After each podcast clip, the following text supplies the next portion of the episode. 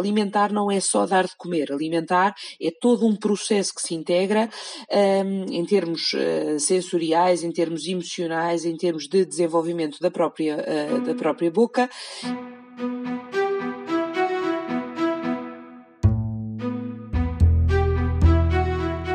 Bem-vindo ao Atlas Lipcast, o ponto de encontro dos amigos do Lip. É aqui no Atlas Lipcast onde falamos sobre fenda labiopalatina de uma forma tão simples e descomplicada que além de entender, tu poderás participar. Basta enviares uma crítica, uma dúvida ou uma sugestão de um tema que o Lip irá incluir num dos próximos episódios. Por isso, fica ligado.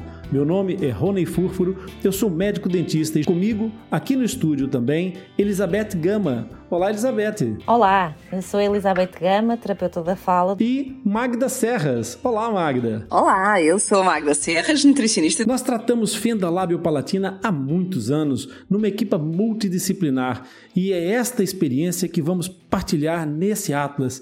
O episódio de hoje é alimentação e nutrição em pacientes portadores de fenda lábio-palatina. Vamos entender as fases e os objetivos de cada uma dessas coisas. Meninas, qual é a importância da alimentação? Então, a alimentação tem um papel fundamental no nosso desenvolvimento, ou seja, se pensarmos que uh, para nós podermos crescer, para podermos funcionar de forma equilibrada, temos que ter a energia, temos que conseguir ingerir na quantidade certa a energia que precisamos para aquilo que vamos despender ao longo do dia e num bebê é muito importante darmos a energia necessária para o seu normal desenvolvimento, para o seu crescimento. Por outro lado, não se esqueçam que não estamos só a falar de comer uh, energia na dose certa, ou seja, uh, a carne, o peixe, o arroz, a massa. Estamos também a falar de todos os micronutrientes que estão contidos nos alimentos e as vitaminas, porque no fundo muitas vezes pensa-se em energia, mas não se pensa depois em tudo o resto que permite processar essa mesma energia. E quando às vezes ouvimos falar de imunidade, por exemplo, um, a questão passa por aqui, ou seja, para reforçar a imunidade temos que ingerir de forma equilibrada vitaminas e minerais para podermos ter a nossa primeira proteção, digamos assim, não é relativamente ao exterior, relativamente ao meio. Por isso a alimentação tem um papel fundamental, porque ela é que permite alinhar, digamos assim, os diferentes sistemas. Então, vamos falar da alimentação e do ciclo de vida, de cada uma das especificidades dessas fases da vida de uma criança, não é? Que começa, obviamente, na concepção e na gravidez, que tem logo a seguir o período de aleitamento e depois, posteriormente, a diversificação alimentar. O que é que acontece durante a gravidez? Qual é a importância da alimentação na gravidez? Bem, a alimentação do bebê começa mesmo desde muito cedo. Uh, no período dentro do útero, através do cordão umbilical que liga o bebê, o feto, à mãe. Um, assim, é de extrema importância que o tipo de alimentos que a mãe consome durante o período da gravidez, um, atendendo ao impacto que terá na futura, na futura alimentação do bebê e da criança. Portanto, os estudos mais recentes revelam que a alimentação da mãe influencia diretamente no gosto e no paladar da criança, assim como a que tipo de nutrientes, ou seja, a energia que os alimentos fornecem, é que esta criança está adaptada quando nasce. Uh, portanto, estamos a falar da qualidade de alimentos que a mãe consome e à qual o bebê está exposto durante toda a gravidez. Portanto, isto vai programar o corpo do bebê um, para o que este depois vai, tendência, vai ter tendência para comer, depois, de, depois do nascimento. Além dos, do, do tipo de nutrientes que passam no cordão umbilical, há que lembrar também que dentro do útero, na placenta, o bebê está envolvido pelo líquido amniótico e que este líquido também é formado pelo conjunto de nutrientes, sais minerais e outros compostos que existem no corpo da mãe. Então isso quer dizer que o tipo de alimentação da mãe na verdade, vai ter uma grande influência no desenvolvimento do bebê durante a gravidez, não, Magda? Sim, porque atualmente o que se sabe é que tudo o que a grávida faz tem impacto no desenvolvimento do bebê. Ou seja, é fundamental termos a noção de que a alimentação vai determinar a predisposição que o bebê tem para determinadas doenças. E é por isso que se refere muito o termo programação metabólica. Programar o metabolismo ou o corpo para um determinado tipo de doenças ou de condições, digamos assim.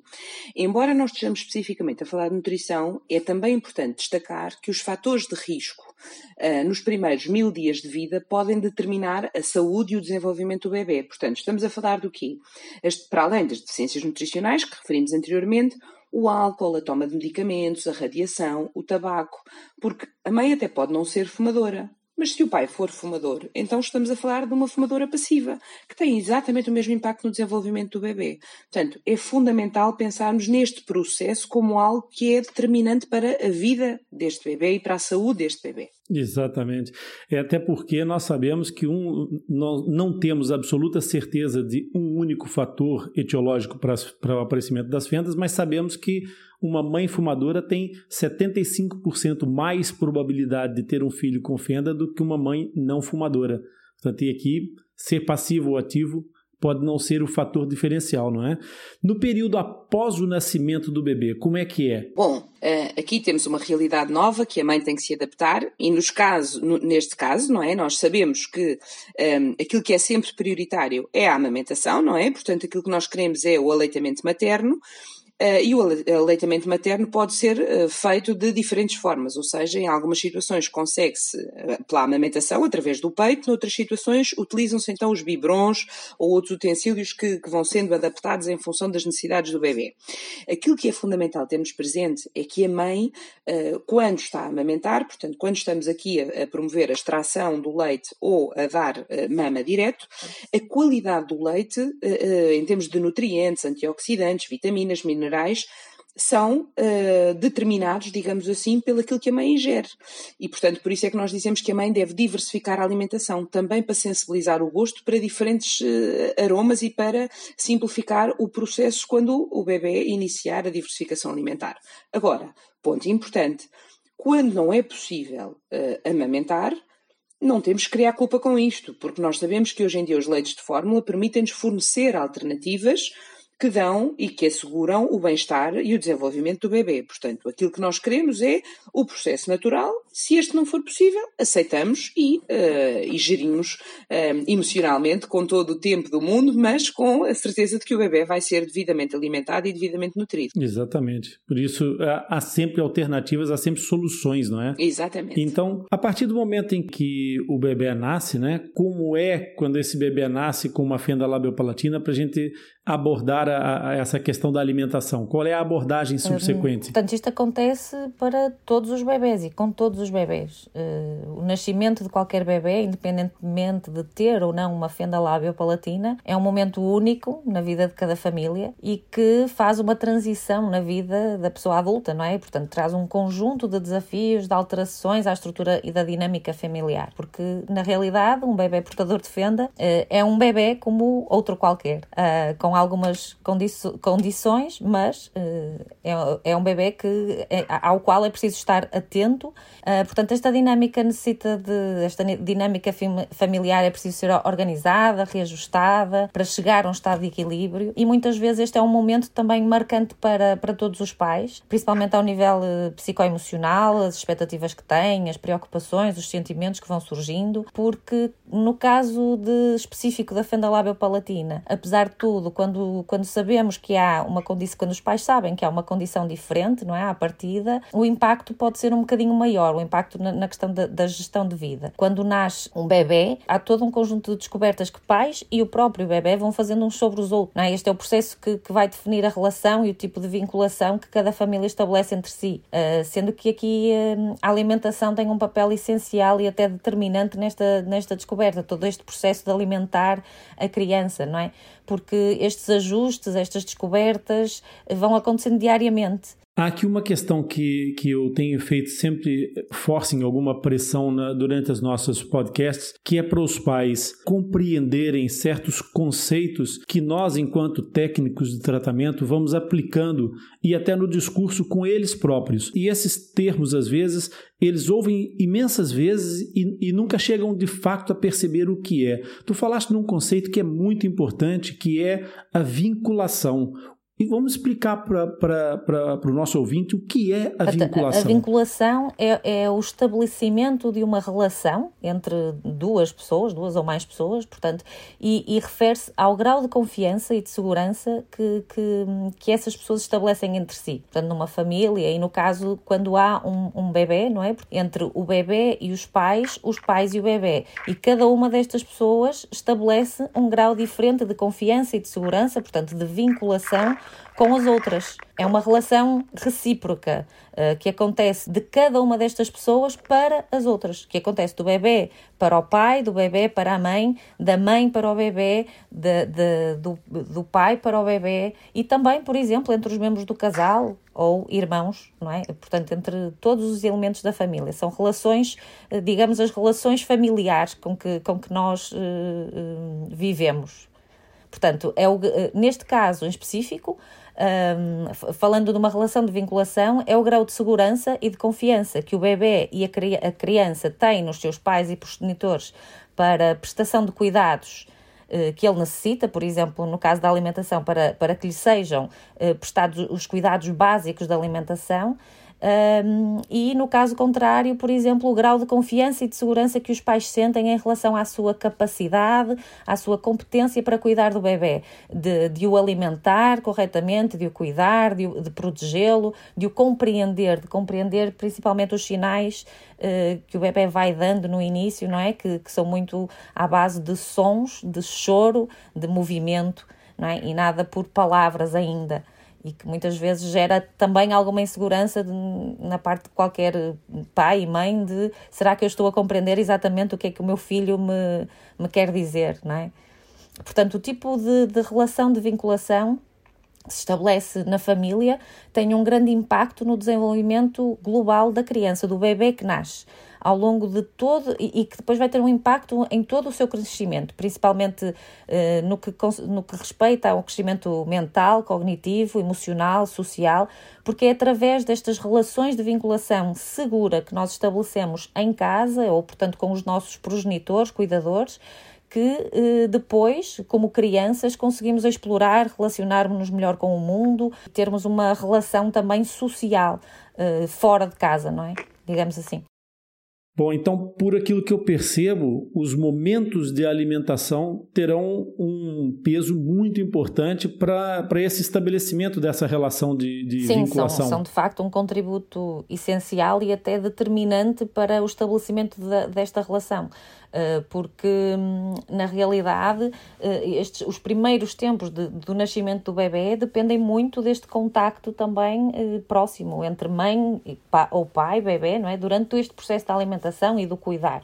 Portanto, se o bebê tem a sensação de que há uma prontidão dos pais para responderem aos seus pedidos de, de alimentação, não é? Que, que, ele comunica através do choro ou de outros sinais de, de agitação, agitação motora, portanto, isto indica-lhe que ele pode confiar nos seus progenitores para este cuidado.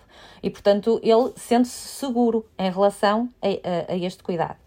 Um, e no caso dos pais é, uh, é visto da outra forma, na outro, no outro sentido. Portanto, a sensação que eles têm de serem ou não competentes para alimentar e nutrir o seu bebê adequadamente tem um grande impacto no estabelecimento uh, também desta uh, relação de vinculação. Portanto, isto está intimamente relacionado com a sensação de proximidade, de união, de pertença um, e de amor entre os vários elementos da família. Mas isso, essa essa é uma visão mais holística da, da, do problema, na medida em que estamos a falar aqui de uma situação que envolve pacientes que tenham ou que não tenham, ou famílias que tenham ou que não tenham a presença de uma fenda. Quando Exatamente. ocorre a fenda labiopalatina, como é que isso, como é que isso tudo se processa? O facto do bebê ter uh, uma fenda labiopalatina ou qualquer outra situação clínica, não é, por vezes, uh, pode interferir neste no normal decorrer deste processo de alimentação, primeiros meses de vida. Por exemplo, no ajuste do bebê ao peito da mãe durante a amamentação, ou na adequação do biberon ou outros utensílios uh, à competência do bebê para sugar o leite. Portanto, muitas vezes isto gera alguma ansiedade, algum stress, insegurança nos pais, uh, que é perfeitamente compreensível. Uh, portanto, porque de, porque de repente esta sensação de que eles conseguem alimentar o seu bebê pode estar em causa, não é? Pode haver que há aqui uma insegurança em torno desta, desta questão. Portanto, isto pode trazer alguma dificuldade acrescida um, à criação desta relação de vinculação segura por parte dos pais e, consequentemente, por parte também do bebê. Uh, pois este, o bebê sente, uh, vai sentindo também este turbilhão de emoção que os pais acabam por, por transmitir. Isto é, é uma, é uma é uma questão inconsciente e faz parte do, do de, de, sermos humanos. Portanto, esta relação acaba por ser um ciclo de influência mútuo. Portanto, quanto mais fome o bebê tem e chora, mais ansiosos os pais se sentem, quanto mais ansiosos os pais se sentem, mais o bebê chora e isto vai sendo um, um ciclo, não é? Que, que, que efetivamente acontece com qualquer bebê, mas no caso de, de, de bebês portadores de fenda, portanto, há como muitas vezes alguma dificuldade acrescida inicialmente para os ajustes de, da alimentação, um, pode ser um bocadinho mais uh, difícil ou um bocadinho mais estressante vai este, este, todo este processo. Eh, de qualquer forma, eh, e por isso mesmo é que é essencial que os pais eh, sejam acompanhados por profissionais que lhe possam prestar este auxílio e esclarecimento logo mesmo, logo quando o nascimento do, do bebê. E muito, muito importante é calma, pirar fundo e pensar positivo, claro. Que bom, é pensar positivo é sempre um ótimo remédio para tudo na vida. É, eu tenho mais uma questão que eu gostaria de saber assim, quais é que serão as principais dificuldades que um bebê que venha a nascer com a fenda labiopalatina vai poder apresentar no, no aspecto da alimentação propriamente dito? quando um bebê uh, tem uma fenda, portanto, logo no período puérpero, do pós-parto inicial, as principais dificuldades podem estar relacionadas com a amamentação. Exatamente. É, essa, essa questão é muito, muito séria porque aquilo que o LIP nos traz de informação é que a amamentação que foi uma, um assunto que a gente já tratou na, na, nos nossos, num dos nossos episódios. Tu que estás a ouvir-nos, vai ver a, a, nossa linha de episódios anteriores. Se ainda não viu, vai ouvir o episódio sobre amamentação, porque é um tema muito importante. Sim, sim. Eh, portanto, resumidamente, e porque isso também já foi tratado no, no outro episódio, uh, portanto, o, o, grande principal no, no processo, problema no processo de amamentação relaciona-se com a coordenação da sucção, respiração e deglutição, ou seja, a forma forma como o bebê controla ao mesmo tempo a respiração, o sugar e o engolir do leite. Portanto, muitas vezes, quando ter, temos bebés com fenda do palato, por exemplo, um, seja esta completa ou incompleta, podem ocorrer regurgitação nasal do leite. Isto significa, portanto, o leite sai pelo nariz quando a criança uh, está no processo de, de engolir o leite. E, e esta, é uma das situações mais frequentes, não é? Há também a questão de, de toda a adaptação ao peito ou ao biberão, ao utensílio que for utilizado na, na, na principal, na, neste momento inicial. Depois, há ainda mais duas outras situações e que não estão diretamente relacionadas com a fenda, mas que podem surgir associadas uh, a, a este, neste caso, não é? E, e, que são de prestar atenção. Portanto, uma delas é a regurgitação esofágica ou faringolaríngea, é o chamado refluxo gastroesofágico, uh, é aquilo que a população geral muitas vezes descreve como azia. Portanto, o que acontece aqui é que o leite, quando chega ao estômago, volta para trás uh, e pode chegar ou não à boca e até sair, aquele chamado bolsar uh, do bebê, não é? Mas com uma, uma quantidade de leite relevante, importante. Um, e depois, nesta situação também, quando o leite não sai, efetivamente, quando ele não é bolsado pelo bebê, o que acontece é que os pais podem ouvir, por exemplo, como, como se houvesse ali um líquido a querer sair. Uh, o bebê pode até notar-se que o bebê faz várias deglutições, ou seja, engole várias vezes. Uh, vemos que ele tenta engolir, uh, mesmo não tendo leite na boca. podemos perceber também que existe muita saliva na boca. Uh, este, uh, o bebê pode ser, este bebê muitas vezes é um bebê um bocadinho mais agitado fisicamente, mexe o corpo, as mãos, as pernas, uh, mexe, vá, digamos, fora de, daquele padrão comum dos bebés nesta fase inicial, nestes meses, nestes, nestes primeiros meses.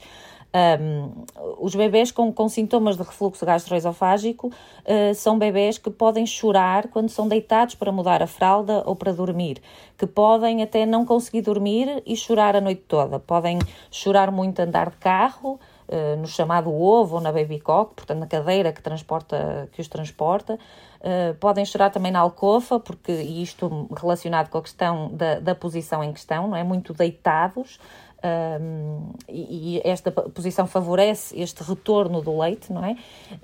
Um, ou então, na questão do, do, ovo e da baby cock, que falei anteriormente, tem a ver com, com a posição de dobrado, que no fundo acabam por estar uh, ligeiramente dobrados e isto comprime uh, um pouco o estômago e pode também aumentar esta, esta regurgitação. E um, são também uh, bebés que muitas vezes só ficam bem em posição sentada, que, que só conseguem dormir nesta posição e que muitas vezes só ficam bem ao colo, porque têm uma tendência para chorar mais.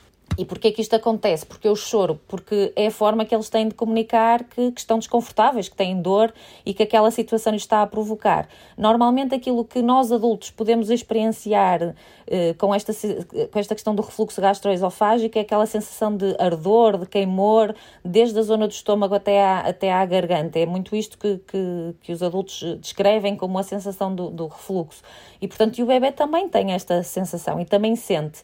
Uh, e daí que demonstra todo um desconforto. Uh, isto, são, isto que eu acabei de referir são sinais a que, a que os pais devem estar atentos, efetivamente, e, e, que pode ajudar muitas vezes no, no diagnóstico ou na, na percepção de, deste que há aqui mais qualquer coisa, mais alguma coisa associada.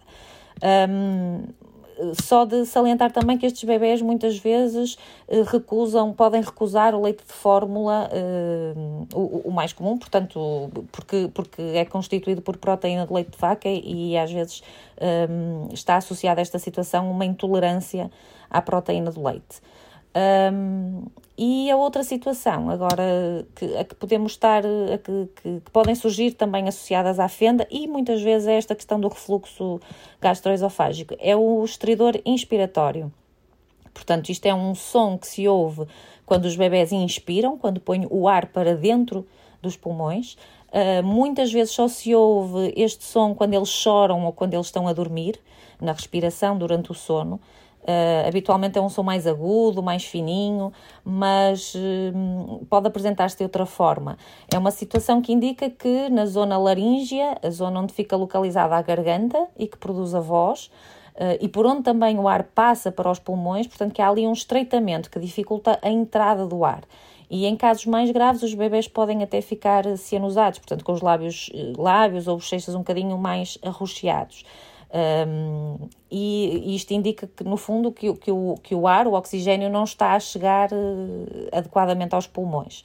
Portanto, e podem também ter dificuldades em engolir e engasgarem-se frequentemente. Portanto, estas são duas situações realmente que, que são também, que podem estar associadas aqui uh, nos casos de fenda lábio-palatina e a que devemos uh, dar atenção. Elizabeth, e o que é que os pais devem fazer se eles identificarem alguma dessas situações? Portanto, o mais importante é contactar um, um, o profissional, indicando os sinais e os sintomas que observam no bebê. Portanto, o pediatra muitas vezes faz o diagnóstico diferencial, contudo, se por algum motivo não houver uma resposta a esta questão dos pais, uh, devem contactar um, um, profissional especializado na área da alimentação, como um médico gastroenterologia pediátrica, um terapeuta da fala, nutricionista, uh, especializados em dificuldades alimentares e, portanto, o importante mesmo é identificar os sinais eh, e reportar a um profissional que possa fazer o devido encaminhamento. Muito bem. Pegando aqui no, no viés dessa tua questão, é, passada essa fase mais de desenvolvimento, não é? Que, como é que se processa, então, a diversificação alimentar do bebê, Magda?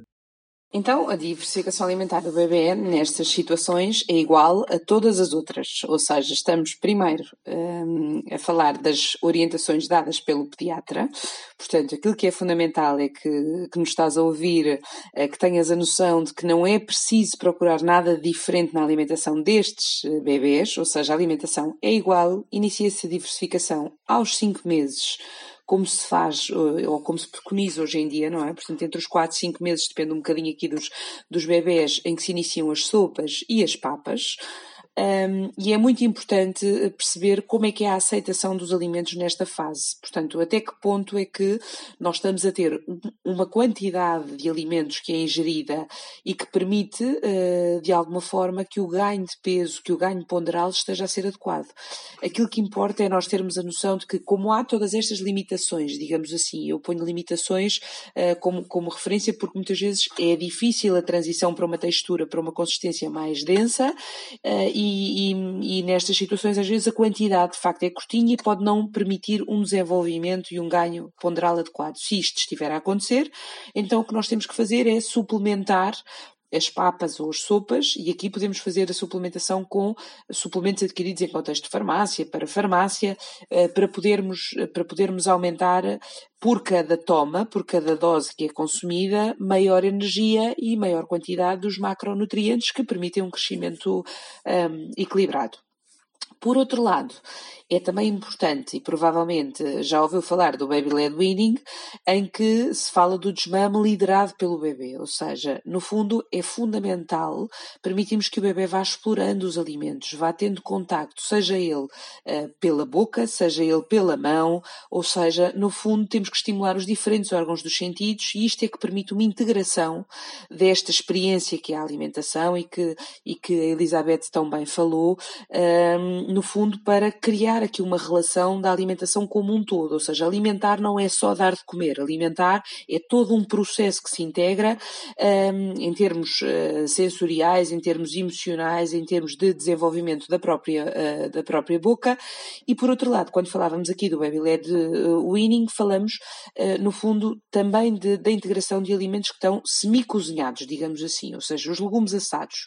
Porquê? Porque mastigar também importa para o tónus da face, também importa para o desenvolvimento de, de toda a musculatura, para além de tudo o resto que estávamos a falar. Ou seja, é muito importante que aos cinco meses nós comecemos a integrar progressivamente texturas e consistências nestas papas e nestas, e nestas sopas que nos permitam ir um, estimulando e trabalhando esta boca para que aos nove meses Uh, no fundo, possamos ter uma estrutura de face que permita uh, aqui uh, ter, ter todas as competências que nós gostaríamos nesta fase.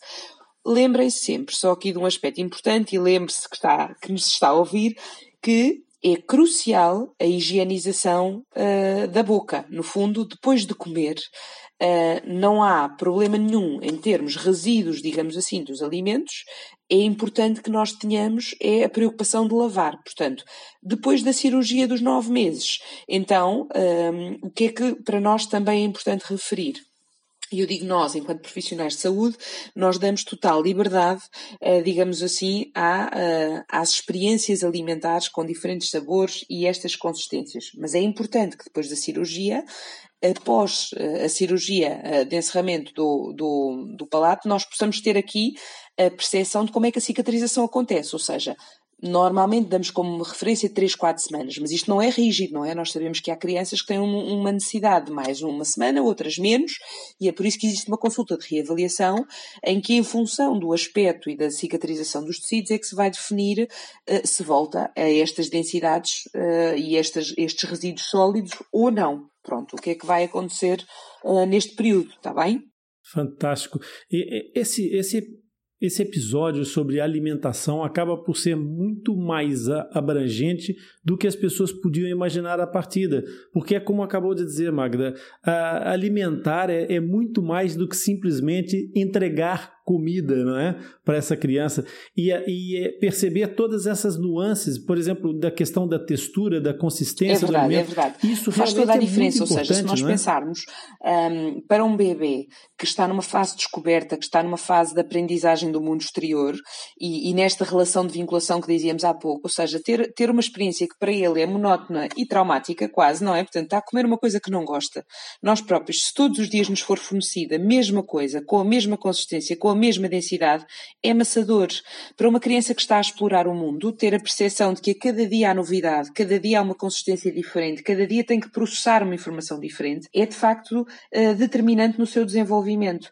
E, portanto, a, até a cor, ou seja, é a lógica das sopas, até não é? Nós falamos muitas vezes da questão da sopa e da consistência da sopa. Se todos os dias metermos tudo o que está no frigorífico, vamos todos os dias ter a mesma sopa com o mesmo aspecto. E imaginando que a criança não tem uma adesão adequada àquela sopa, quando olha como o aspecto é igual, vai rejeitar naturalmente. Se eu hoje der uma sopa com aspecto mais verdeado e amanhã der uma sopa com aspecto mais alaranjado, o sabor, a consistência e aquilo que implica em termos de percepção sensorial é completamente diferente. Portanto, é também dar afeto no sentido de ter o cuidado na preparação. Portanto, no fundo, aquela coisa de enriquecer mais melhor não é necessariamente assim. Diversificar e adaptar e ir percebendo que, sim, senhor, há dias em que uh, o bebê der mais a uma sopa mais alaranjada e quando percebemos que ele anda a comer pior, insistimos um bocadinho mais na nesta sopa uh, alaranjada, mas no dia a seguir voltamos à verde. Portanto, é fundamental que nós tenhamos a noção de que Uh, há um papel crucial uh, no desenvolvimento e na, uh, e na relação que se estabelece com a família e com a comida, em texturas sólidas, em texturas mais pastosas. Portanto, no fundo, a mesa é um momento de prazer para todos. Portanto, tem que ser um momento de prazer para todos, tem que ser um momento de descoberta. E eu sei que é difícil os pais terem esta serenidade para quem nos ouve, ehm, esta serenidade de ver que não está a comer bem, que não gostou do prato que eu preparei com tanto afeto, eh, determina muitas vezes alguma ansiedade que é passada. E não se esqueçam quem está do lado de lá é uma esponja, percepciona tudo. E, portanto, esta condição clínica é uma condição que é resolúvel e superável. E a insegurança da relação com a mesa muitas vezes deixa algumas fragilidades que nós não queremos de facto que se mantenham, está bem? Portanto, é fundamental perceber que os alimentos sólidos são importantes, vão ser uma luta, vão ser uma tarefa, mas que vamos superar. E, portanto, e que tem um papel fundamental no desenvolvimento craniofacial uh, dos bebés com fenda, um, com fenda. Portanto, no fundo, estas são as questões que eu acho que são cruciais de destacar na alimentação. Fugindo um pouquinho aqui do nosso, da nossa ideia de, de do, do, guião que estava previsto, mas falaste de uma coisa que eu acho tão importante é, nessa relação emocional. Muitas vezes as crianças é, trazem é, numa imagem algo lúdica aqui, mais é, de imaginação, um saquinho de mimos pendurado ao pescoço. E, por vezes, essas questões relacionadas com a, a, o carinho com que os pais é, elaboram os alimentos ou com o carinho com que as crianças tentam perceber essa mensagem dos pais, por vezes tentam colocar comida no saquinho dos mimos e isso por vezes induz é, a, uma, a um comportamento que vai ter consequências nefastas para o futuro também, não é, Magda? Muito. Nós hoje em dia valorizamos muito a nutrição como parte importante do processo educativo. Ou seja, eu não posso só dar à criança aquilo que ela gosta. Ela também tem que aprender a gerir a frustração na comida e no prato. Portanto, a noção de que nós damos o melhor que podemos, mas aquilo que também é importante para a criança. Portanto, ela pode não gostar de uma refeição, mas se é importante para ela, ela tem que perceber que a tem que fazer. Não tem que ser uma batalha e uma guerra todos os dias, mas tem que ser uma conquista com definição de objetivos. Pode não comer um prato de sopa enorme, mas se os pais estabelecem que come três colheres, são três colheres que tem que comer.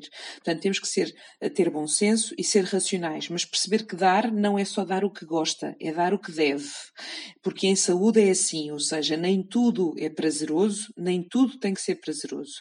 Tem que ser feito com uma estrutura adequada para o melhor desenvolvimento da criança. E, portanto, é isto que está por detrás, até porque nós vamos ter diferentes fases em que não é prazeroso comer sempre texturas moles, em que não é prazeroso estar sempre a comer o que se gosta, mas é uma parte importante para depois se gostar mais do que vem a seguir.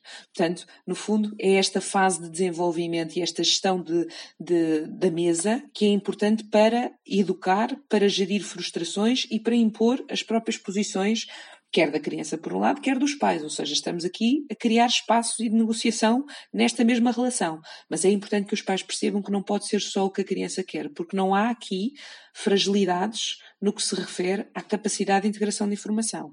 Pode haver uma fragilidade física numa primeira fase, mas isso não muda em nada a gestão emocional daquela criança. Perfeito. É, é, não deixar que, que o estômago seja é, completo só com a, na tentativa, na busca de encher de miminhos. E então essa questão de, de alterar essa, essa dinâmica da alimentação e errar a direção do, do que é que se coloca, se é no saquinho dos mimos ou se é dentro do estômago, vai alterar a dinâmica de crescimento dessa criança. E aí vamos alterar determinados processos de desenvolvimento que vão interferir com toda a função do, do organismo, não, não, é, não é, Elizabeth? Sim, uh, portanto, nós usamos uma frase que é uh, o órgão faz a função e a função faz o órgão. Uh, portanto, o que é que isto quer dizer? Temos a estrutura, temos músculos preparados para fazerem, realizarem a função e, ainda que com adaptações devido à fenda, portanto, a esta alteração anatómica, contudo, se nós não estimularmos uh, com as texturas certas, os alimentos adequados, como a Magda também agora falou, não funcionará de toda esta estrutura e, portanto, todo o crescimento uh, da face, da estrutura da face, do, do crânio, fica comprometido. Portanto, porque a informação que o movimento do músculo quando nós, por exemplo, mastigamos, esta informação que o músculo dá aos tendões, uh, que estão nas, uh, portanto, que fazem as ligações do músculo às estruturas ósseas e, consequentemente, esta informação que os tendões uh, fornecem às estruturas ósseas que promovem este, todo o crescimento, e isto é, é global no corpo. Portanto, uh, os alimentos sólidos são de extremamente importância para, para o desenvolvimento uh, dos músculos, em termos de força, de movimento, por exemplo, no caso da língua, uh, mover para os lados de, de movimento, de lateralização, elevar, baixar a língua. Portanto, são, são movimentos que, que estão envolvidos na mastigação de alimentos sólidos principalmente nos alimentos sólidos, e, e estes movimentos uh, é importante referir que são, que são movimentos uh, uh, que mais tarde vão ser necessários para, para a fala, para o desenvolvimento da fala. Portanto, são. e, e no fundo tem aqui várias funções, não é? Não só na questão da mastigação e, da, e do processamento do, dos alimentos, mas também depois na questão da fala. Um, é importante falar que estes músculos, estas, estas funções e o crescimento e desenvolvimento cranial, crânio-facial do bebê um, ocorrem e começam a ocorrer logo que o bebê nasce. Portanto, na fase da amamentação ou do aleitamento por biberão, um, há, uh, este crescimento já está a ocorrer, não é? Aquilo que os padrões que, alimentares que os bebés têm uh, já estão a influenciar este crescimento e este desenvolvimento. Portanto, e isto tem especial importância no desenvolvimento do, de, de, dos bebés e, com, com fenda labiopalatina. Muito bem. Mas a importância da consistência, vamos lá voltar aqui a esse tema. A importância da consistência e da textura dos, dos alimentos, dos sabores dos alimentos, não fica só por aqui, pois não? Uh, não, a Magda já referiu, uh, e muito bem, que esta alternância de sabores, de consistência, é essencial para gerar informação sensorial. E o que é isto desta informação sensorial? São as sensações que a criança tem dentro do, da boca. Portanto, é a informação que permite ao bebê e à criança lidar com a variedade de alimentos, de sabores, de texturas, de um, se é mais mole, se é mais duro, um, se tem grumos, se não tem, se, se, é um alimento mais ácido, com, com mais doce, um, mais amargo. Portanto, isto é um conjunto de informações não é? e também uh, que, que, chega ao nosso cérebro e que, e que, e, e que depois uh, o nosso cérebro produz uh, e envia os estímulos necessários a, a, a, ao movimento, não é? Indica aos músculos o que é que os músculos têm que fazer. Se têm que mastigar, se têm que amassar, se têm de, de, de engolir, de rejeitar os alimentos. Portanto, isto é todo um sistema uh, complexo e completo não é? e, que, e que, que, tem de funcionar de uma forma uh, muito cooperante para que, que, este processo de coordenação de mastigação, respiração, deglutição uh, aconteça e, e, decorra de uma forma uh, mais normal, digamos assim, mais típica possível. E, e, este processo é essencial para evitar os riscos de engasgamento e de aspiração de comida que muitas vezes ocorrem em e, e, portanto, esta, esta aspiração de comida que muitas vezes pode até ser uma causa para infecções respiratórias. Bom, nos bebês que são portadores de fenda palatina, além da alteração dos músculos e das, e das funções, o sistema sensorial também vai ficar alterado, Elizabeth? Uh, sim, uh, porque os músculos estão sempre acompanhados por nervos, fibras nervosas, uh, e são estes que levam a informação destas sensações, deste este sistema sensorial, e portanto que levam estas informações ao cérebro.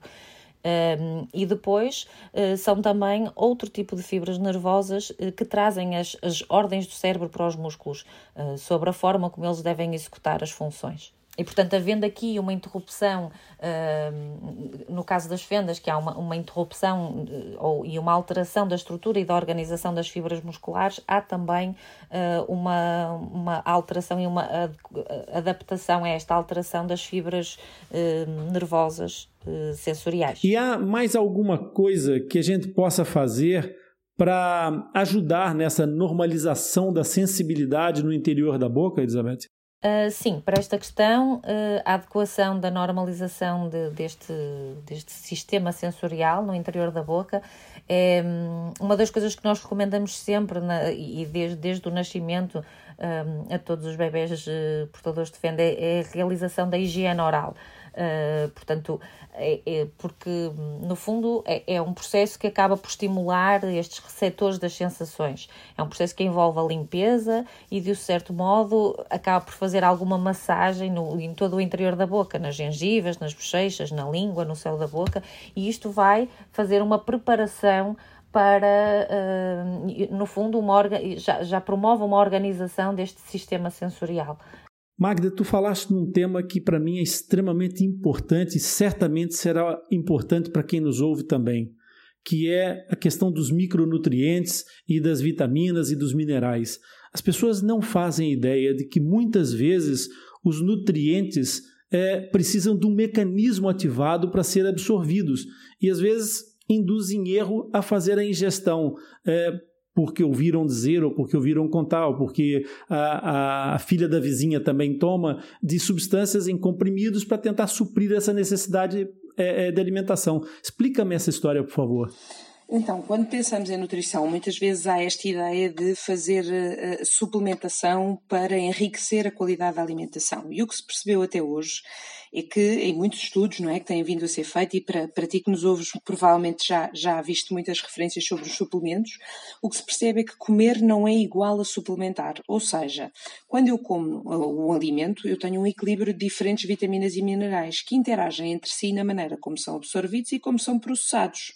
O meu corpo, quando eu como, integra a informação de uma determinada maneira e por isso ativa uma resposta em termos de absorção e de metabolização desse mesmo alimento.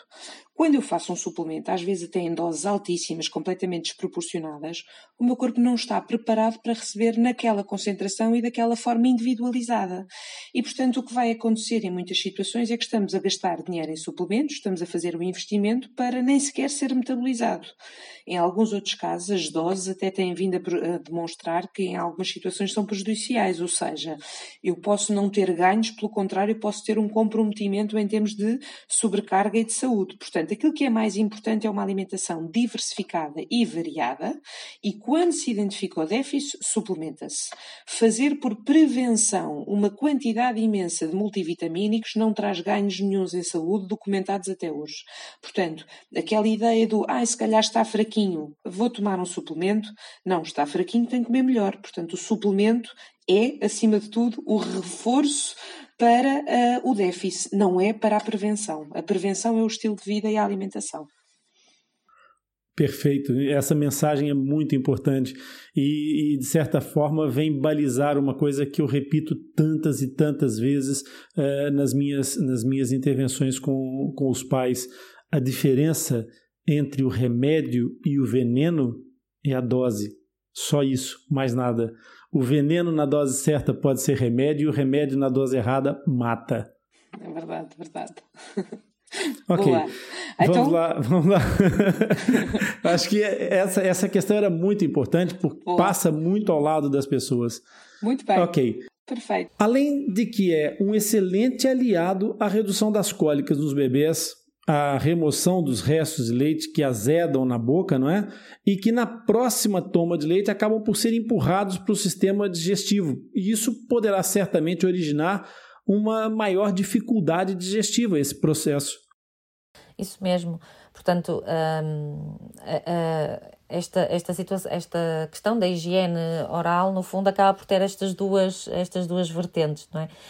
Um, outra coisa que também nós indicamos para, para ajudar nesta reorganização do sistema sensorial portanto, é, é a massagem no lábio e no palato, portanto, na zona da fenda, uh, que serão posteriormente zonas de cicatriz. Portanto, esta massagem também auxilia uh, a adequação da sensibilidade no interior da boca, auxilia na reorganização de fibras nervosas, um, além de que tem outras, outras eh, vantagens uh, que, que depois, uh, nestas questões de cicatrização, por exemplo, no pós-cirúrgico, e, e, e, para que são, e para as quais nós recomendamos estes procedimentos.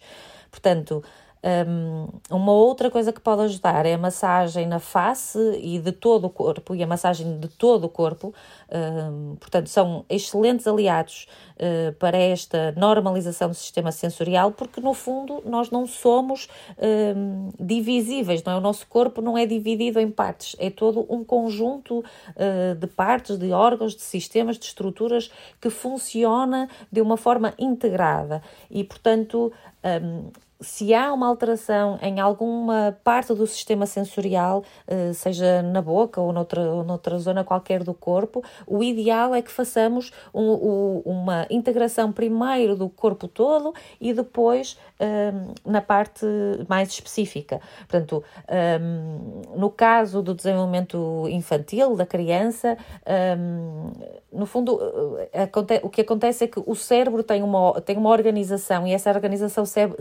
segue uma ordem.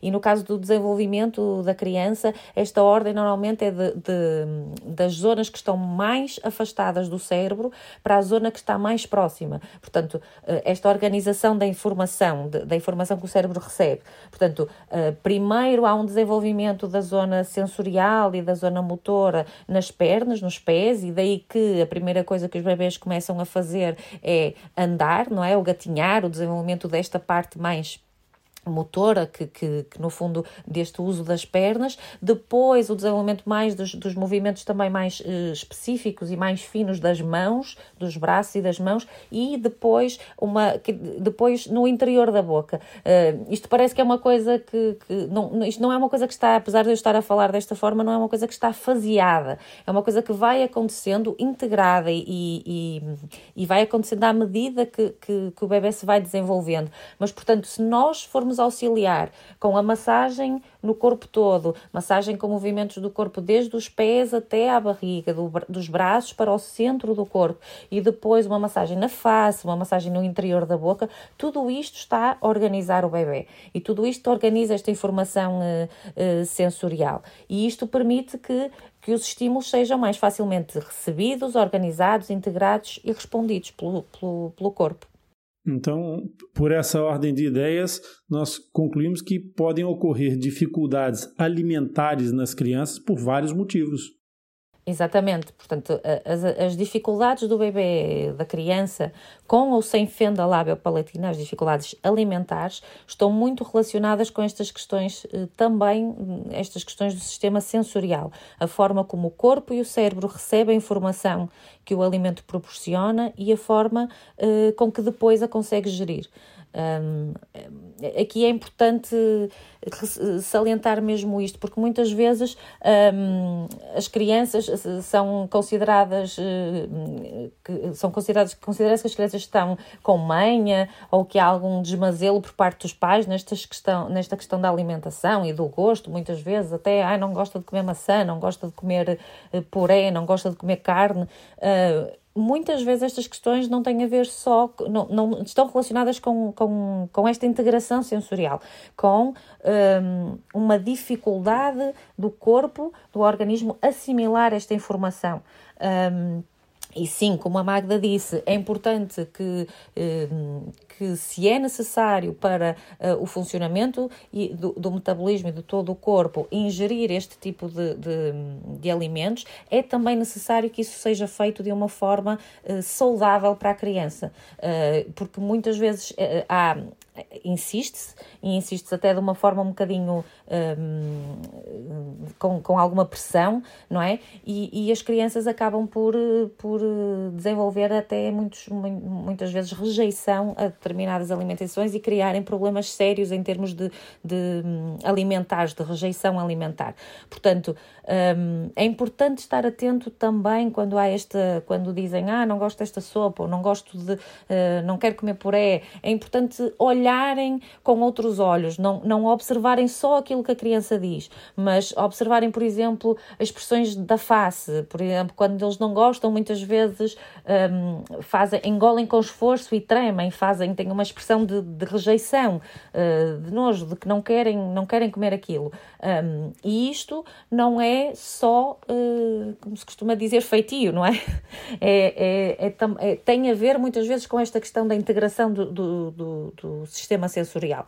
Portanto, quando acontecem este tipo de situações, o que nós, uh, o que, se recomenda é que os pais efetivamente observem, que estejam atentos aos sinais da criança, que ouçam a opinião deles um, e que procurem depois profissionais uh, especializados para fazer este diagnóstico diferencial.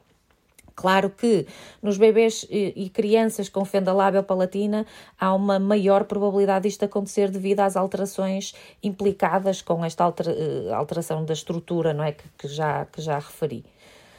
Um, portanto, é importante percebermos que nenhuma criança, nenhuma pessoa é uma coleção separada de órgãos, de estruturas. Não há um palato, uma mandíbula, uma língua, não há dentes, lábios, bochechas, tudo separado, sensações orais, comportamentos. Portanto, o ser humano é um ser que não se divide, é indivisível, não é? É um grande conjunto de complexos uh, sistemas inter interligados e que trabalham em, em cooperação. E no que diz respeito aos utensílios que nós teremos que usar durante a alimentação, há alguma questão que nós devemos levar em conta?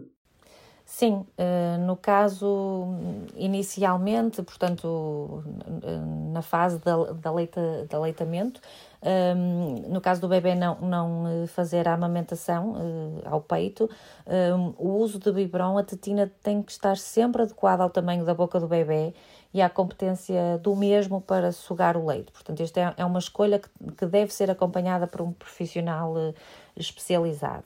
Depois, ao longo do desenvolvimento e da diversificação alimentar, as colheres eh, que, que, se escolhem para este início não devem ser nem muito rígidas nem muito moles, portanto, há algumas eh, já no mercado com com algo feitas com alguns materiais um bocadinho com uma consistência assim intermédia.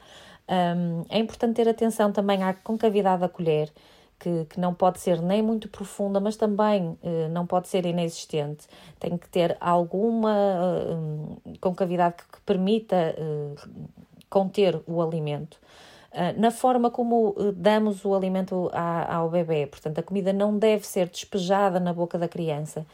A colher deve ser colocada dentro da boca, em cima da língua, e devemos esperar que o bebê recolha o, o alimento com o lábio, recolha da colher. Uh, e portanto, esta é, é, importante nós fazermos isto para que o lábio também comece a funcionar, e isto principalmente nas, nas crianças com fenda lábio palatina é de uma extrema importância, não é? Que, que, que depois que, que comecemos desde o início a promover este encerramento do lábio, esta função. Uh, a função do lábio que depois tanto serve na questão do encerramento da boca, mas também como na produção dos sons de fala. Um, depois, existem também uns utensílios um, no mercado chamados anti-sufoco, que são uns saquinhos onde é colocado fruta, por exemplo, ou outro tipo de alimentos para que, que, que, se, que as crianças possam introduzir na boca e com alguma segurança. Estes podem ser utilizados uh, e são muito bons para também introduzir e fazer esta diversificação de sabor, de alimentos, estimula muito este, este sistema sensorial.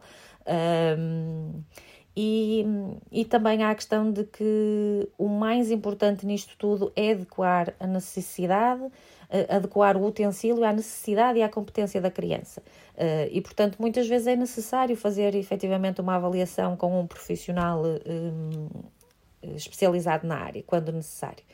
Portanto, quando depois avançamos um bocadinho mais e, e, e estamos na cirurgia de encerramento do palato pelos nove meses, a alimentação uh, no pós-cirúrgico deve ser realizada apenas com copo e colher.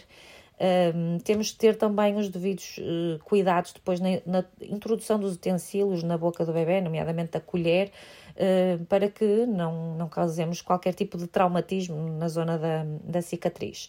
E mais à frente, na, na altura do, da cirurgia de enxerto ósseo, não é? pelos 9, 11 anos, como, como foi referido, um, devemos ter uh, atenção também a esta questão da, da introdução dos utensílios na boca, para evitar traumatismos. E a questão da, da alimentação, ela, por tudo que a gente vai percebendo aqui na, na, ao longo do episódio, é realmente complexa e exige esse trabalho que, no fundo, é multidisciplinar né, nessa, nas diferentes fases de cada um dos ciclos de vida dessa criança. Sim, nós eh, eh, no nosso grupo e, e, e, o trabalho em geral deve ser, eh, deve ser realizado com esta equipa abrangente, a equipa que envolve a criança, a família, o médico, o terapeuta da fala, o nutricionista, um médico dentista, outros profissionais como o enfermeiro, o psicólogo, o terapeuta ocupacional, o fisioterapeuta, portanto, uma integração de, de, de vários conhecimentos, não é? Porque assim é também o nosso, o nosso sistema, o nosso corpo, é assim que funciona e, portanto, todos estes conhecimentos devem, devem e todos estes profissionais atuar juntamente com a criança e a família uh, de uma forma integrada. Uh, idealmente, aquilo que nós chamamos tran transdisciplinar, portanto, com uma estreita cooperação, colaboração, em que todos sabem qual é o papel de cada um e do todo neste, neste trabalho. Portanto, a alimentação, nós já vimos ao longo deste episódio já fomos falando, é um processo global que não se encerra apenas na questão nutricional, eh, nas funções, nas estruturas, nos órgãos responsáveis por este processo, envolve o interrelacionamento eh, de várias funções do corpo, ehm, seja a função eh, da oral, né, da mastigação, eh, da deglutição, seja o, o processamento sensorial, seja as habilidades motoras da criança, as, as mais globais, não é, de, de movimentos de braços ou até um, ehm, de, das pernas, não é, sejam aquelas mais finas de, de, da, sensação e do movimento que está a ocorrer dentro da boca um, e também que é importante, por exemplo, um, na mão para, para a autoalimentação, não é? O conseguir segurar numa colher, o conseguir fazer o movimento correto para levar a colher à boca. Portanto, envolve também a função respiratória, o sistema gastrointestinal, não é? Se, se depois há uma correta um, reabsorção e uma, um, dos, dos nutrientes, se há uma digestão que é fácil. depois é também um momento de estabelecimento de relação com os cuidadores, uh, o prazer que advém da ingestão dos alimentos, o significado que cada pessoa atribui ao momento da alimentação, quais as, as crenças associadas, as atitudes, as dinâmicas da família, as dinâmicas do meio que envolve. Portanto, é um, é um processo um, que envolve vários sistemas muito global, é muito global, e que e estes vários sistemas têm uma influência recíproca uns sobre os outros.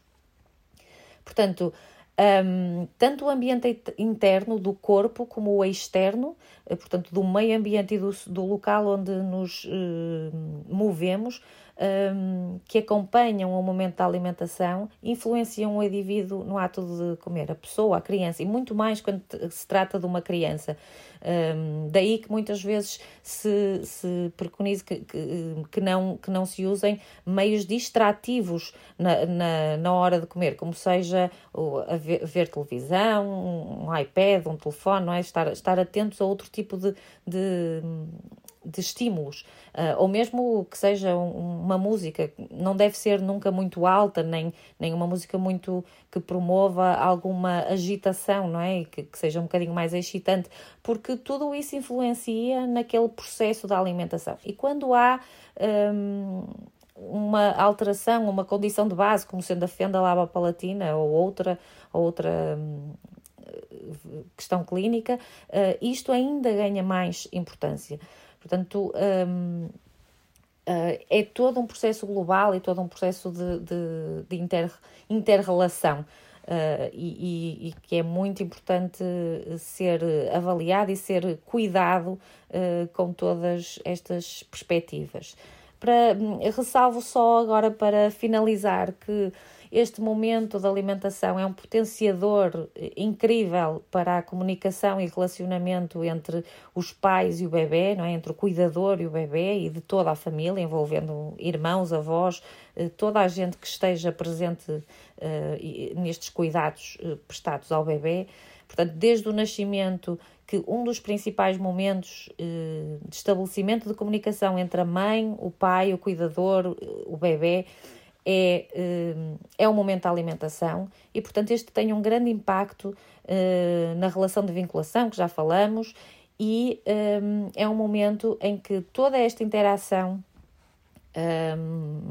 implica e ajuda a que se desenvolvam os princípios básicos da comunicação humana, portanto, e da fala. Uh, estar com atenção conjunta ao mesmo momento, não é? ao mesmo assunto, à mesma situação que está a ocorrer à nossa frente o tomar vez, não é? Agora sou eu, agora és tu, agora eu dou, eu dou o alimento ao bebê, agora o, alimento, o bebê engola o alimento e pede mais, por exemplo. Um, e tudo isto, este desenvolver destas respostas contingentes e adequadas a cada mensagem emitida, quer por um, quer por outro elemento que está aqui a participar nesta, nesta, neste processo de alimentação, um, mostra e acaba por, de uma forma indireta, mostrar, uh, uh, ser uh, clara para o bebê de que como é que se processa a comunicação. A comunicação que depois é, não é mais afinada com a, a quando do aparecimento da fala. Voltando então à questão da nutrição, nas crianças que são portadoras de fenda, existem alterações que precisem de ser feitas por causa dos tratamentos, nomeadamente cirurgias, eh, que elas eventualmente possam vir a ser sujeitas? Sim, eh, sem dúvida que há uma adequação da ingestão calórica eh, em função das diferentes fases do desenvolvimento. Ou seja, se nós estivermos a pensar que ao longo da vida vamos ter aqui hum, três momentos, eu diria, hum, que são importantíssimos, não é? Portanto, três cirurgias que à partida podemos antever, a cirurgia ao lábio, a cirurgia ao palato e numa fase final, portanto, quando, quando há aqui a erupção do, do canino definitivo, Nestas três situações, nós vamos ter que ir ajustando as necessidades nutricionais, ou seja, quando pensamos aos três meses, no processo pré-cirúrgico, não é? Portanto, temos que ter ali um período de jejum e que aí será definido esse período normalmente pelo médico, está que está, que está a acompanhar a cirurgia, portanto, podemos ter duas horas, três horas, quatro horas, depende aqui um bocadinho das situações, e aí temos que fazer um, um período claramente de, eh, de adaptação em que não pode haver, não pode haver, eh, em boa verdade, nenhum tipo de consumo de alimentos. No período pós-cirúrgico, então, iniciamos a amamentação, não é? Pronto, a amamentação, dependendo da forma como vai ser feita e dependendo de, de ser à mama, digamos assim, ou amamentação materna ou não. Um, e, portanto, obviamente que vão haver aqui uh, momentos que são importantes em função dos tratamentos, momentos de alimentação diferentes em função dos tratamentos. E o que, é que nós devemos considerar, então, na alimentação, por exemplo, já posteriormente na cirurgia ao palato, aos nove meses? Mais uma vez, uh, reforçamos a necessidade de um jejum pré-cirúrgico, como acontece em todas as cirurgias, Uh, e depois temos então aqui as dificuldades da mastigação, uh, obviamente logo a seguir à cirurgia é importante ter algum cuidado com a composição daquilo que estamos a, a, fornecer nesta altura, ou seja, não podemos de todo dar estruturas sólidas imediatamente ao processo, imediatamente a seguir ao processo pós-cirúrgico, porque vamos ter uma estrutura que está, que está magoada, digamos assim, uma estrutura que foi reconstruída e, portanto, tudo o que não queremos é pôr em causa o trabalho que foi feito, digamos assim. E por isso temos que guardar, na maior parte dos casos, 3, 4 semanas, não gosto de ser muito rígida porque isto depende da evolução uh, de cada um, uh, de cada estrutura, e aí um, será avaliado pelo médico um, e será dito uh, para, para si que está aí em casa qual é que é o período exato em que pode iniciar então aqui alguma alimentação com consistências um bocadinho mais diferentes. Portanto, no fundo, começamos com uma dieta mole, uma dieta pastosa, Estamos a falar de sopas, estamos a falar de purés, estamos a falar de texturas uh, fluidas que não magoem os tecidos no processo inicial de cicatrização e depois então vamos iniciar uh, uma mudança para as consistências mais sólidas que já estávamos a tentar, a tentar implementar já há algum tempo esta parte. Depois, não queria deixar de reforçar um papel importante da hidratação, não é? Porque o nosso corpo é predominantemente água e muitas vezes esquecemos de nos hidratar. E se a hidratação não for feita de forma equilibrada, nada no nosso corpo, em termos de funcionamento, vai, vai ser equilibrado, não é? Não vale a pena suplementar vitaminas e minerais se não tem o meio onde elas se, se dissolvem. Não vale a pena estarmos a querer que os tecidos cicatrizem de forma uh, eficaz quando eu, de facto, não me hidratei e não tenho o meio ideal para o funcionamento da, do processo de cicatrização. Eu acho essencial essa, essa orientação, essa explicação sobre a importância de estar saudável para que todo o organismo funcione bem. E quando entendemos aqui por funcionar bem, eh, estamos a falar do, dos processos cicatriciais, dos processos de reabilitação ou de recuperação. É mesmo fundamental e vai se tornar bastante mais evidente no próximo passo que, que eu gostaria que também abordasse, que são os cuidados alimentares na cirurgia do enxerto ósseo, que é quando nós temos é, que fazer a ponte entre os, entre os processos alveolares que foram interrompidos pela presença da fenda e nós vamos encher esta zona com osso. É um momento extremamente importante de, da, do ponto de vista terapêutico, porque é exatamente nesse osso enxertado que vai erupcionar o dente canino permanente. Isso poderá acontecer numa, numa idade extremamente variável, porque as idades esqueléticas não são todas iguais, mas poderemos colocar aqui como uma referência o intervalo entre os 8 e os 12 anos de idade. Que cuidados é que seriam necessários nessa fase, Magda? Então, hum, quando pensamos aqui na, na fase entre os 8 e os 12 aninhos, ou seja, quando vamos fazer a cirurgia para o enxerto ósseo, é muito importante pensarmos, antes de mais, que no processo pós-cirúrgico, ou seja, ainda antes de eu uh, avançar para a cirurgia, que fiz uma alimentação otimizada. O que é que eu quero dizer com isto?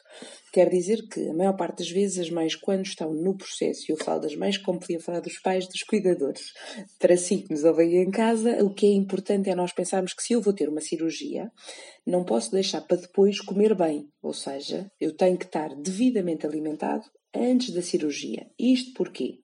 Porque se vamos ter um enxerto ósseo e se vamos ter aqui uma necessidade de uma mudança na consistência da alimentação, eu até lá tenho que ter tudo o que são vitaminas e minerais otimizados, para que depois o processo de cicatrização ocorra da melhor maneira e para que os dias imediatamente cirurgia, após a cirurgia eu já tenha tudo o que preciso para iniciar o processo cicatricial. Portanto, no fundo, quando eu começo o processo de cicatrização, eu não posso começar sem combustível, tenho que começar bem.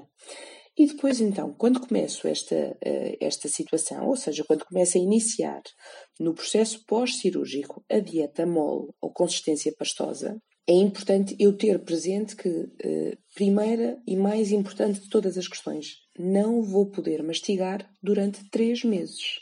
Não posso fazer qualquer tipo de força muscular para que não ocorra movimento, para que não ocorra dano naquele tecido em que eu estou a querer, uh, no fundo, implantar o osso uh, e, e, para garantir que ele não é reabsorvido, no fundo, para garantir que fica tudo exatamente como foi preparado durante o processo cirúrgico. Exatamente. Essa, essa questão da imobilização tem a ver exatamente com o fato de haver não uma fratura, mas na mesma uma necessidade de integração eh, dos tecidos ósseos. E a integração dos tecidos ósseos não se faz em presença de movimento. Aqui há uma, um pequeno é, é, acréscimo que eu gostaria de, de, dar em termos de informação e que também é uma preocupação do, do, do grupo. É, muitas vezes as crianças, quando chegam nessas idades pré-púberes, já tem algumas manifestações em relação à sua situação ponderal, Magda. E essa preocupação da situação ponderal tem que ser é, orientada com um nutricionista, porque imaginemos que nós temos uma criança com, com baixo peso ponderal por variadíssimas questões que podem acontecer, porque a criança alimenta-se normalmente mal, porque o próprio o perfil biológico daquela criança é, é desse tipo, mas nós não queremos que essa criança perca mais peso nessa fase de alteração de substituição alimentar. Da mesma forma, no outro extremo da, da, da cadeia, da pirâmide aí, se quiser, nós temos o excesso ponderal.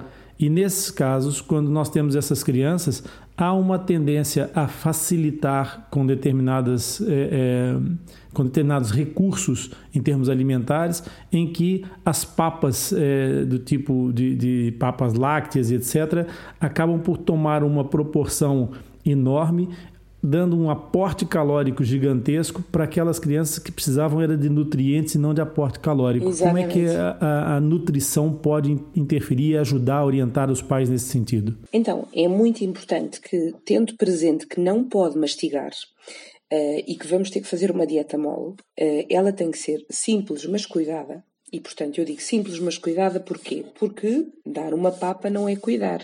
Dar uma papa é dar a solução rápida, não é? E a solução que nós sabemos que no momento não vai fazer com que aquela criança passe fome, mas não vai permitir que aquela criança cicatrize de forma otimizada. Mas mais do que tudo isto, para além da cicatrização, temos aqui uma outra situação que para mim é muito importante também em termos nutricionais, e falando aqui um bocadinho da questão que nós dizíamos agora há pouco de, do que é preciso também na gestão ponderal, é do ponto de vista de vitaminas e minerais eu não estou a dar, o que significa que também estou a comprometer imunidade, que são outra situação que não pode acontecer nesta altura, complicações e infecções oportunistas porque estou mal alimentado. Agora, o que é que é importante destacarmos? Muitas vezes as pessoas dizem, ah, mas eh, fazer uma dieta mole, fazer uma sopa é muito complicado, todos os dias é a mesma coisa. Não, não. O que nós temos que ter presente é aquilo que acabamos de falar. Nesta altura, eu não posso ter uma dieta que é monocromática, eu não posso todos os dias dar uma comida com o mesmo aspecto.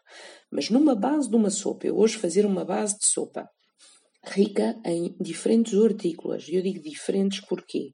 Porque se eu, nesta fase, o que eu preciso é de garantir hidratos de carbono, ou seja, um bocadinho de batata, ou um bocadinho de cenoura, ou um bocadinho de abóbora, dependendo do, do, peso, lá está o que estávamos a dizer, se tivermos uma criança com um excesso ponderal, eu vou pôr um bocadinho menos de batata ou um bocadinho menos de cenoura, mas não vou pôr uma sopa aguada, porque eles vão se alimentar com sopa.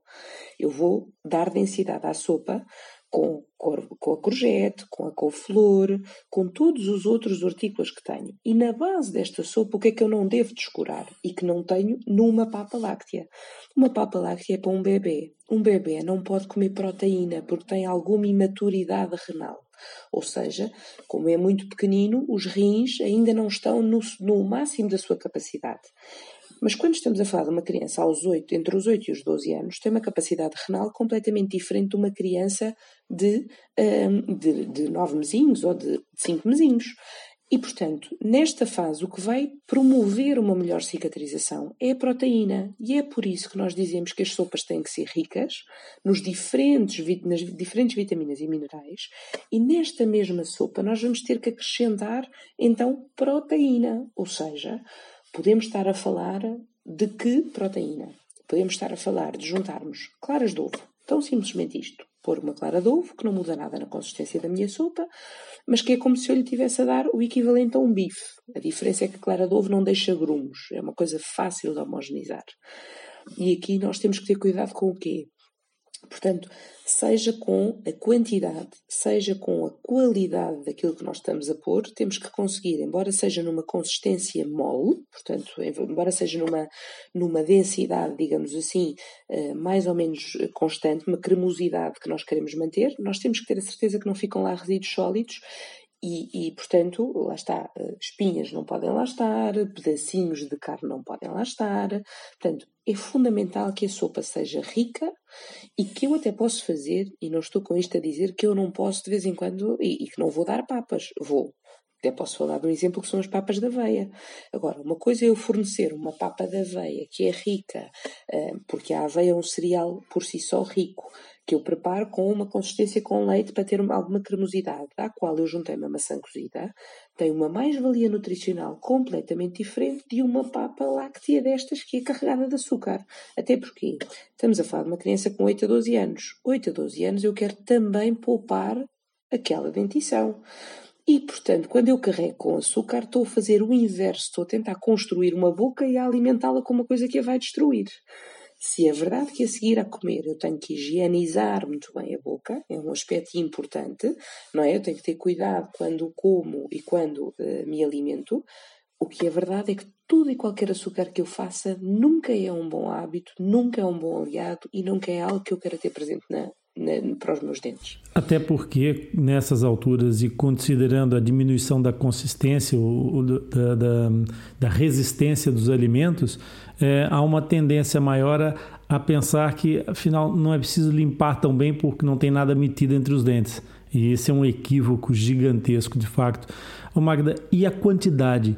Alguma indicação em relação às quantidades dos alimentos? É muito importante nós termos presente que, em termos de quantidade, eh, sem dúvida que vamos querer pequenos volumes eh, numa primeira fase. Ou seja, para uma pessoa que está habituada a mastigar, eh, e nós podemos fazer este exercício, e que nos ouves podes fazer este exercício, ehm, de pensar que de um momento para o outro passamos a fazer só líquidos ou texturas pastosas facilmente nos cansamos de estar sempre a comer a mesma consistência. Portanto, o que é que eu prefiro? Prefiro sempre pensar que pequenos volumes em vários momentos ao longo do dia são sempre a melhor opção. Primeiro porque eu tenho os tecidos um bocadinho magoados, um bocadinho macerados. Portanto, nos primeiros dias também não me apetece estar a encher a minha boca de imensas coisas por uma questão de conforto até, e portanto, para eu garantir que vou dar o que preciso, as tais vitaminas e, e, e, minerais, vamos pensar sempre que fazemos uma coisa mais densa, mas mais rica. E que se não comer muito não é grave. É grave é se não o fizer fracionado ao longo do dia. Vamos fazendo em vários momentos, até porque a saciedade de um produto com uma textura líquida, digamos assim, pastosa, é efetivamente hum, menor, digamos assim. Portanto, eu preciso de ir dando várias vezes ao longo do dia. Agora, gostava de destacar que quando nós pensamos naquilo que é obrigatório, digamos assim, conter numa sopa ou num puré, quando pensamos numa refeição principal, lembrem-se sempre que a nossa medida é a nossa mão. E, portanto, a nossa medida é a nossa mão em que sentido? Quando vocês pensam no grupo dos hidratos de carbono, dos farináceos, do arroz, da batata, da massa, do pão, a minha medida é o meu punho fechado. Portanto, como se eu tivesse a minha mão fechada. Como se fosse para dar um soco, não é? Exatamente, tal e qual. E, portanto, quando como uma sopa, devo comer este equivalente, digamos assim, de batata, de puré de cenoura, de puré de abóbora. Eh, portanto, eu tenho que ter presente que no meu prato da sopa eu vou ter que ter este equivalente de hidratos de carbono. E vou ter que ter a palma da minha mão de proteína, que é o mesmo que dizer a palma da minha mão de atum, a palma da minha mão de cavala, a palma da minha mão de peito de frango ou a clara do ovo. Portanto, no fundo é pensarmos que dentro daquela sopa eu tenho que ter o equivalente que teria da carne no prato e que vou ter que a ter ali sempre para mais, nunca para menos, porque se as necessidades em proteínas estão aumentadas no processo pós-cirúrgico, eu quero sempre para mais, nunca para menos na proteína. Posso até pôr dois ovos em vez de pôr só um. Não tem problema nenhum nesta fase. Falei, como repararam, do atum e da cavala, porque no processo pós-cirúrgico nós valorizamos muito os ômega 3, ou seja, a gordura do peixe. E a gordura do peixe fornecida através da cavala e, da, e do atum por um lado, é barata e é ótima de comprar uh, ao longo de todo o ano. Nesta fase que estamos numa época de Covid, não é? E que estamos aqui a controlar o coronavírus, temos todos enlatados em casa porque são uma estratégia fácil e, e segura, mas mais do que tudo porque é um peixe que não tem espinhas e, portanto, é super simples de homogeneizar, está bem? Portanto, acima de tudo, termos a certeza que, um, ehm, que utilizamos o peixe com a qualidade e com a, a simplicidade da preparação. Depois, queria só aqui dizer que não posso deixar de falar nesta fase de eh, qualidade nutricional sem falar daquilo que está hoje em dia, se olharem para a roda dos alimentos, para a nova roda dos alimentos, no centro de tudo isto está sempre a água. Portanto, eu não posso deixar de reforçar a importância da água, porque tudo acontece em meio gozo, não é? A base da sopa uh, tem água, é verdade. Uma dieta líquida tem inevitavelmente mais água, mas por ter mais água, uma dieta que é mais pastosa, que é mais, uh, mais fluida, digamos assim, tem sempre mais água, mas pelo facto de ter mais água não significa que eu não deva beber água na forma direta. Portanto, é fundamental beber água na forma direta. E depois, queria-vos lembrar só que se não tiverem a fazer nenhum multivitamínico, e nós já falámos aqui dos multivitamínicos, não é? O multivitamínico é a sopa. O grande multivitamínico é a sopa, é aquilo que eu forneço no prato. Mas se, estiver, se não estiverem a tomar nada que mude a cor da urina, é importante termos a cor da urina como uma referência de hidratação. Se vocês virem que, e de manhã a urina está sempre mais concentrada, um bocadinho mais escurinha, se ao longo do dia ela não ficar transparente, então quer dizer que a quantidade de água que estou a beber é claramente insuficiente. Ou seja, eu não preciso estar a dizer que é um litro e meio, que é um litro. Não, não. É sempre para mais, nunca para menos. Seguramente nunca será menos do que um litro, mas vocês vão perceber pela cor da urina, quando ela estiver assim transparente, cor de limonada, não parecer um chá ou um whisky, aí sim nós temos as condições ideais de hidratação e podemos ter o nosso corpo a trabalhar nas condições de referência. Qualidade e quantidade. Então, essas duas, esses dois conceitos são a grande, a grande evidência que nós temos que colocar aqui, não é? Temos que ter uma noção do que, que é a porção que aquilo que vamos fornecer, é, que equilibre a quantidade com a qualidade. É verdade.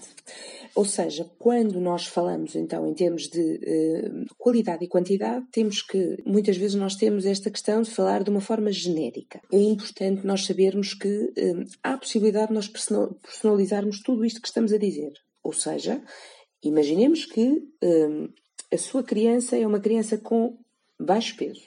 Então, eu posso ter que adicionar um fio de azeite, ou seja, juntar gordura, para fornecer mais energia em cada quantidade de sopa que estou a comer.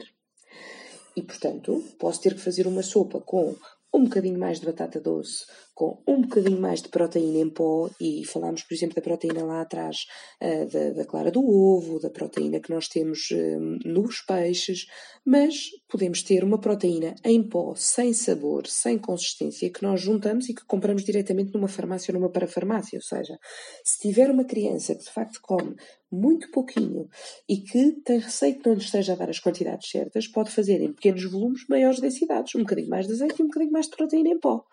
Se, por oposição, eu tiver uma criança que tem um excesso ponderal, digamos assim, ou seja, que está a ficar com um bocadinho de peso a mais, e vou aproveitar o momento da cirurgia para introduzir alimentos que no futuro vão ser sempre uh, grandes aliados e uma mais-valia, vou fazer sopas com cremosidades altas, ou seja, socorrer-me da couve-flor, socorrer-me da courgette, socorrer-me do chuchu, para dar mais consistência à base da sopa e reforçar na mesma a dita proteína, e manter lá a variedade dos legumes, porque as vitaminas e os minerais têm que lá estar.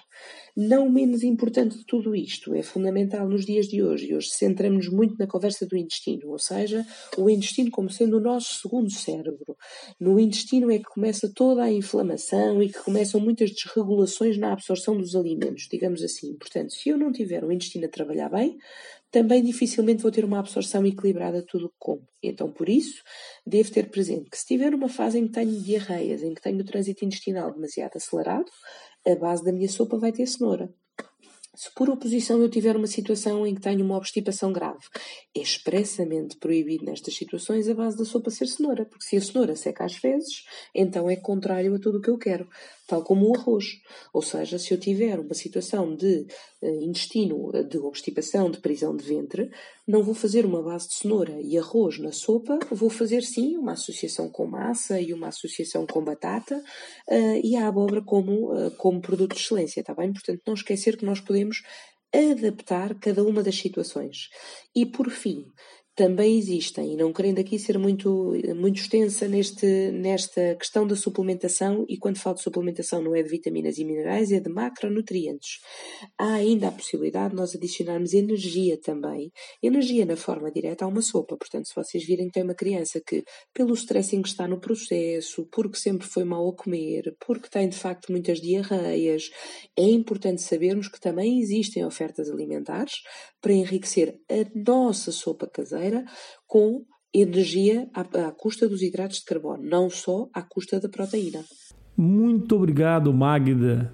Obrigada eu por este convite para estar aqui a partilhar convosco. Ok, muito bem. Sim, senhora. Muito obrigado, Elizabeth. Obrigada eu, agradeço. Espero que realmente estes, estes, conceitos aqui transmitidos possam ser úteis para cada um dos, dos ouvintes deste podcast. Agora é contigo. Tu já te tornaste um mapa? Já partilhaste com um amigo a tua experiência conosco? Para viabilizar a continuidade e o crescimento do projeto Atlas, nós disponibilizamos alguns conteúdos complementares para quem estiver interessado, obviamente. Serão vídeos demonstrativos de técnicas e recursos dos quais nós falamos nos episódios do podcast. Esses vídeos vão estar no canal do YouTube, no nosso Atlas. Mas, sendo um conteúdo que implica a alocação de muitos mais recursos, para tornar esses vídeos viáveis, nós vamos disponibilizá-los numa área reservada para acesso exclusivo aos Mapa Lipcast, isto é, os membros ativos do projeto Atlas. Não faças confusão, o podcast é aberto a todos e vai estar sempre disponível para ouvir quando e as vezes que tu quiseres apenas o canal do YouTube ficará numa área de acesso restrito. Se tu quiseres tornar-te um mapa Lipcast, podes ir ao site www.atlaslipcast.com e lá encontras as diversas maneiras de entrar para essa comunidade. Com a tua ajuda, nós poderemos criar mais conteúdo, expandir mais a nossa capacidade de ajudar muitos, muito, muito mais pessoas. E quem sabe até onde nós podemos levar esse projeto? Imaginem, se tu não puderes tornar-te um mapa, há outras formas de nos apoiar igualmente importantes, partilhando e classificando uh, com as tuas estrelas o nosso podcast, deixando um comentário. É através desse apoio que nós nos tornaremos visíveis para os motores de busca na internet, fazendo com que quem nos procura nos encontre. Agora eu quero te agradecer tu que estás deste lado, eu espero que este episódio e todos os outros que nós produzimos te ajudem a colocar um pouco mais de luz e esclarecimento sobre o tema da fenda labiopalatina. Se gostaste do nosso podcast, se gostaste da nossa mensagem, subscreve o Atlas Lipcast, partilha. Vamos fazer o podcast atingir o maior número de pessoas em troca nós vamos ajudar-te a entender e a aprender mais sobre esse tema que é tão apaixonante para todos nós. Fica ligado, pois o próximo episódio vai ser incrível e eu tenho a certeza que tu vais gostar. Visita o nosso site, o Lip espera por ti. Obrigado pela tua audiência e por estares conosco nessa jornada.